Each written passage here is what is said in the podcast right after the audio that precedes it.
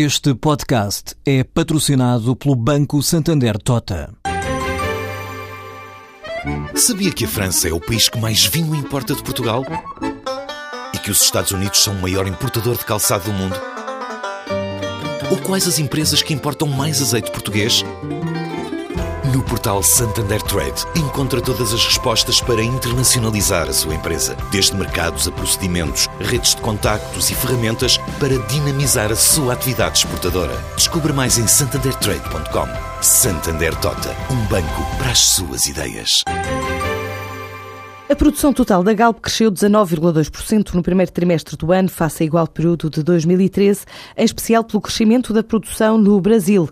Em comunicado, a companhia compara ainda os dados com o trimestre anterior e revela uma subida de 10,8%, ou seja, atingiu os 28,1 milhões de barris. A Galp dá conta ainda que o crudo processado, assim como as vendas e as exportações, sofreram uma quebra no primeiro trimestre, explicada com o impacto da paragem programada para manutenção da refinaria de Sines, que que deverá voltar a funcionar ainda este mês. No negócio da eletricidade e do gás, a Galp diz que melhorou 20,7% face ao primeiro trimestre do ano passado, apesar das vendas diretas a clientes terem caído 5,9% no caso do gás e 8,5% no caso da eletricidade vendida à rede. Estes dados divulgados hoje são preliminares, uma vez que a Galp apresenta resultados trimestrais a 29 de abril.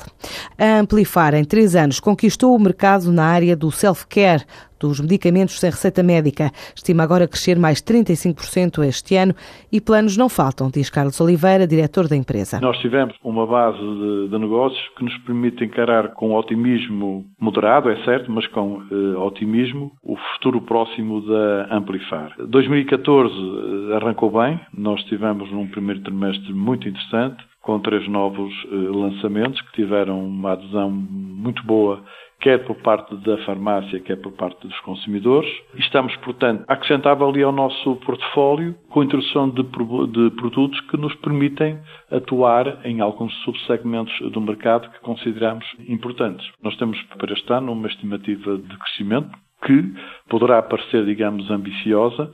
Nós queremos crescer cerca de 35% em volume de negócio. Embora não ficasse surpreendido se no final do ano tivermos eh, um volume de negócio até acima daquilo que, digamos, que está nos nossos horizontes e, e nas nossas ambições. Por enquanto, a Amplifar atua no mercado português, mas admite pensar na exportação para os palopes e não só. O mercado português, neste momento, para nós é prioritário.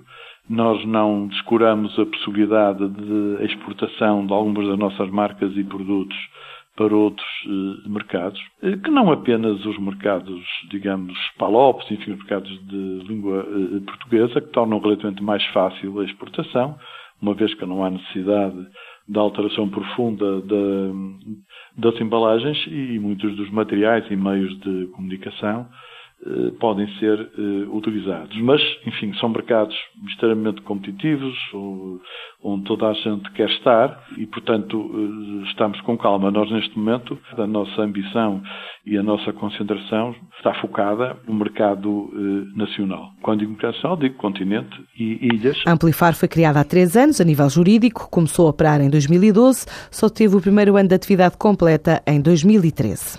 A criação de uma empresa de extração e transformação de algas da ilha da Morraceira, na Figueira da Foz, venceu hoje o concurso de ideias de negócio para a economia do mar, promovido pela autarquia. O projeto vencedor chama-se Lusal Gai, é promovido por Joana Ana Valente, Loico de Carvalho e Tiago Moraes, biólogos oriundos de Coimbra e Leiria, apostam na extração e transformação de macroalgas para produção de produtos cosméticos 100% naturais. Estes promotores, premiados com 2.500 euros, podem ainda receber mais 2.500 caso a empresa venha a ser criada no Conselho até finais de 2014.